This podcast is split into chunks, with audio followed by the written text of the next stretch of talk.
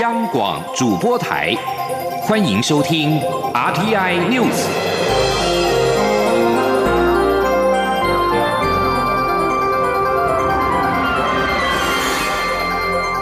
听众朋友您好，欢迎收听这节央广主播台提供给您的 RTI News，我是张顺祥。台湾宣布捐赠两百万片口罩给美国。美国国务院不止赞台湾是真朋友，双方的官员也开会讨论扩大台湾的国际参与。国务院亚太局三号在表示，台湾为防疫领袖，应该成为世界卫生大会 （WHA） 的观察员。二零一九冠状病毒疾病 （COVID-19） 一月底入侵到美国，短短的两个月时间，美国不止沦为全球的最大疫区。前线的医疗人员也面临口罩、个人防护设备严重不足的问题。总统蔡英文一号宣布，将捐赠一千万片口罩给受到疫情严重影响国家，其中将捐给美国两百万片。美国国务院亚太局三号透过 Twitter 表示，在二零一九年冠状病毒疾病防疫工作上面，台湾是位领袖。台美双方希望与世界各国分享台湾的防疫模式。台湾在全球卫生健康方面有其角色要扮演，也应该成为世界卫生大会的观察员。美国国务院上下近日接连发言挺台参与 WHA。国务卿蓬佩奥三月三十号跟记者进行电话简报时，被问及。支不支持台湾取得 WHA 观察员身份？蓬佩奥表示，将尽全力协助台湾在与其内部事务相关的国际组织中取得适当的角色。此外，香港电台节目询问世界卫生组织有关台湾参与问题，引来港府批评违反了一中原则。美国国务院三号则是呼吁港府应该要尊重个人言论、新闻及集会自由，北京也应该要遵守中英的联合声明。台湾的防疫工作受到国际社会重视，政府也积极对外分享经验，并且提供援助。外交部表示，台湾持续落实正在帮忙的承诺。期盼各国团结合作，促使疫情早日结束，而推动以观察员身份出席世界卫生大会，也因此取得良好的动能。接下来会与美国等理念相近国家加强合作，进一步扩大国际社会的支持基础，早日达成参与目标。请记者王兆坤的采访报道。政府日前宣布对美国。欧盟及疫情较严重的欧洲国家友邦进行第一波国际人道援助行动，将捐赠千万片口罩支援上述国家的医护防疫人员。除提供物资外，台湾目前也与美国、欧盟、捷克、澳洲等国展开防疫科技合作或建立合作伙伴关系。欧盟执委会主席公开推文感谢台湾捐赠口罩给欧盟及会员国。美国白宫国安会也推文分享台湾对外捐助口罩相关报道，感谢台湾人民给予美国慷慨的支持与合作。还有多位美国联邦参众议员推文感谢，并强烈支持台湾参与世卫组织等国际组织。外交部强调，未来将持续与全球各理念相近国家就疫情资讯分享、疫苗与药品研发、医疗设备交流等议题并肩努力。共同维护全人类的健康与安全。外交部发言人欧江安说：“台湾深信，帮助别人就是帮助自己，各国团结合作就能够促使疫情可以早日的结束。”台湾积极推动参与世卫组织，不仅透过援外与合作展现台湾正在帮忙，外交方面的作为也持续推进。在台美官方日前举行的电话会议中。就针对台湾以观察员身份出席世卫大会等议题深入交换意见，且还讨论到如何持续提升台湾与理念相近国家的合作，以扩大我国际参与。欧江安说：“我国将持续的与美国还有其他理念相近的国家来携手合作，持续的扩大台湾的国际参与，并且在各领域我们会积极的来落实台湾能帮忙，而且台湾正在帮忙。” Taiwan can help, and Taiwan is helping 这个承诺。外交部表示，近年来在政府、人民及国际友人共同努力下，国际舆论促请世卫组织纳入台湾的支持声浪日益高涨。政府会善用各国高度肯定我国防疫工作成效的良好动能，持续争取更多国家认同并支持我国参与世卫组织，不断扩大国际社会的支持基础，以其早日达成参与目标。中央广播电台记者王兆坤台北采访报道。博流驻联合国常任大使乌路同日前在推文上表示，没有人对博流的检测伸出援手，只有台湾给予回应。对此，长期医疗援助博流的星光医院今天表示，除了先前在台协助检验检体之外，目前也正协助博流建制 P two 等级以上的检验实验室，让博流也有自己的检测能力。记者肖兆平的采访报道。俗称武汉肺炎的 COVID-19 疫情全球延烧，各国都紧急备战。而博留驻联合国常任大使乌路同日前更在推文上表示，博留向全球求援，仅有台湾回应，称赞台湾是患难时的真朋友。台湾星光无火师纪念医院除了协助检验博留可疑的疑似病例检体外，其实乌路同推文上连续三次提到的检测。更是透露台湾当前对博流协助重点。星光医院副院长洪子仁表示，博流政府在三月初就向星光医院提出需求，希望能协助博流建立专业级的检验实验室。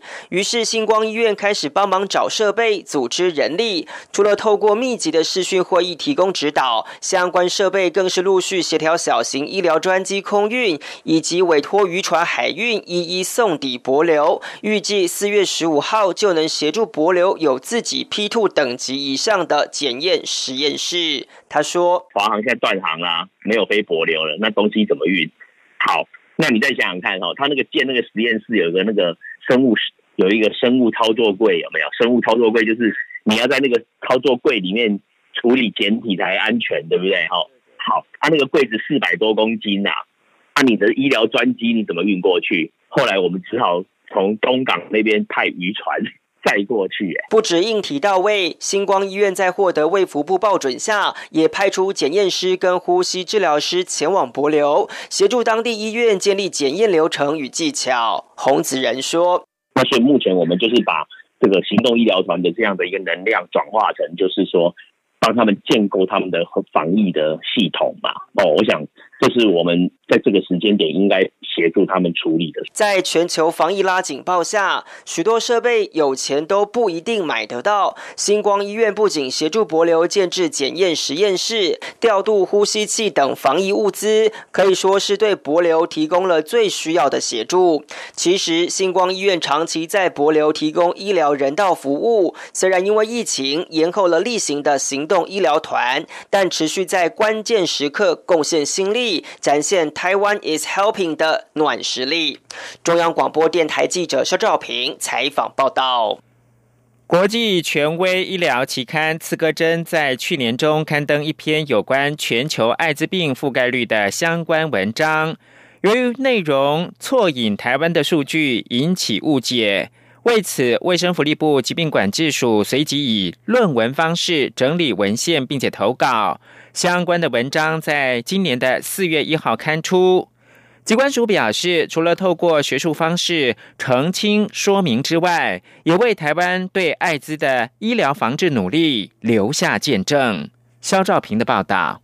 国际权威医疗期刊《刺格针》在去年中刊登一篇有关全球艾滋病治疗覆盖率的相关文章，而内文所引用台湾的数据却与实际情况严重失真。为此，机关署随即根据台湾实际医疗数据投稿一篇研究论文，相关论文顺利在今年四月一号刊出。在去年《刺格针》刊登的文章中提到，台湾近年在艾滋医疗覆盖率偏低，但这并非台湾实。际情况，因此机关署便撰写论文提出回应。而论文主要作者机关署副署长罗一军四号表示，如果只是去函抗议，并无法有学术上的讨论，所以他们改以行动方式提出说明，也强调台湾艾滋病感染率是有下降趋势。他说：“他没有引用我们的那个呃呃艾滋统计的数字，就是所以所以他算出来的预测值跟那个使用的参数都有问题，所以我们只是用这个呃用这个这叫什么小论文去。”去去去去说明，或者说去澄清。虽然台湾被排除在联合国之外，但其实联合国艾滋病规划署所提出三个九零计划，也就是希望在二零二零年达到有百分之九十感染者知道自己感染状况，有百分之九十知道自己感染状况者能开始服用药物，有百分之九十开始服用药物者的病毒量都能成功抑制等的目标，台湾都有。有很大的进展，罗一军说：“以那个九十九十九来说，已经是呃算呃只有第一个九十还没有达标啦，后面两个九十都已经达标了。那那。”但希望是可以在今年二零二零可以达到。罗义军表示，截至目前为止，台湾的防治状况已经达到八十七、九十九十四的阶段。机关署表示，防疫之所以能出现效果，除了与安全性行为的宣导有关之外，政府提供隐私跟便捷的筛检管道，以及可以就近领药，也是原因之一。中央广播电台记者肖兆平采访报道。中国快艇三月十六号闯入到台湾海域，冲撞海巡署多功能艇。国防安全研究院表示，从未达战争门槛的使用非传统武力灰色地带冲突概念来看，这次事件可以解读为中国升高冲突的征兆，是国安新挑战。海巡署跟金门的水事所船只在小金门的槟榔屿海域驱离中国渔船。过程中，十多艘无名船的中国快艇闯入到台湾的海域，除了投掷石块、酒瓶之外，也冲撞海巡署多功能艇。当下，海巡署即发十一枚震撼弹、沙包弹，才将中国的快艇驱离。国防院表示，灰色地带冲突是国家安全的新挑战，指的是未达战争门槛，而且是非传统或非常规的武力使用。攻击方让被攻击者难以决定以军事或者是警察力量来回应，借此延长决策时间。但无论是决策的延迟，或者是做出误判，都可能是敌方的目的。中国快艇冲撞海巡署多功能艇的性质难以评断，但却创造出台湾在回应上的不确定性。而此事件可解读为中国升高冲突的征兆。若是这样，便可与共机在三月十六号于夜间扰台事件串联。中国国务院称，为了向二零一九冠状病毒疾病 （COVID-19） 死者致哀，今天四号全国举行哀悼。清晨，天安门广场降下半旗。上午十点，中共总书记习近平跟其他政治局常委带头默哀三分钟。新华社报道，习近平跟李克强、栗战书、汪洋、王沪宁、赵乐际、韩正、王岐山等党和国家领导人来到中南海怀仁堂前，佩戴白花，神情凝重肃立。报道说。上午十点，防空警报鸣响，习近平等官员面向降至一半的五星旗，向疫情牺牲烈士和逝世同胞默哀三分钟。同时，中国的全国人民默哀三分钟，汽车、火车、船舰鸣笛，全国跟驻外使领馆下半旗，全国停止公共娱乐活动。以上新闻由张顺祥编辑播报，这里是中央广播电台台湾之音。我是防疫医师林永清。因应武汉肺炎疫情，清明节扫墓为降低群聚感染的风险，建议可善用内政部与部分县市提供的线上祭祖服务，科技扫墓，心意不减。如果需要亲自祭祖，避开清明节当天人潮或延后扫墓行程，与他人保持适当的社交距离，勤洗手，维持手部清洁，配合工作人员量体温。若有发烧、咳嗽等呼吸道症状者，请在家休息，不要出门扫墓。慎重着眼，也要团结防疫。有政府，请安心。资讯由机关署提供。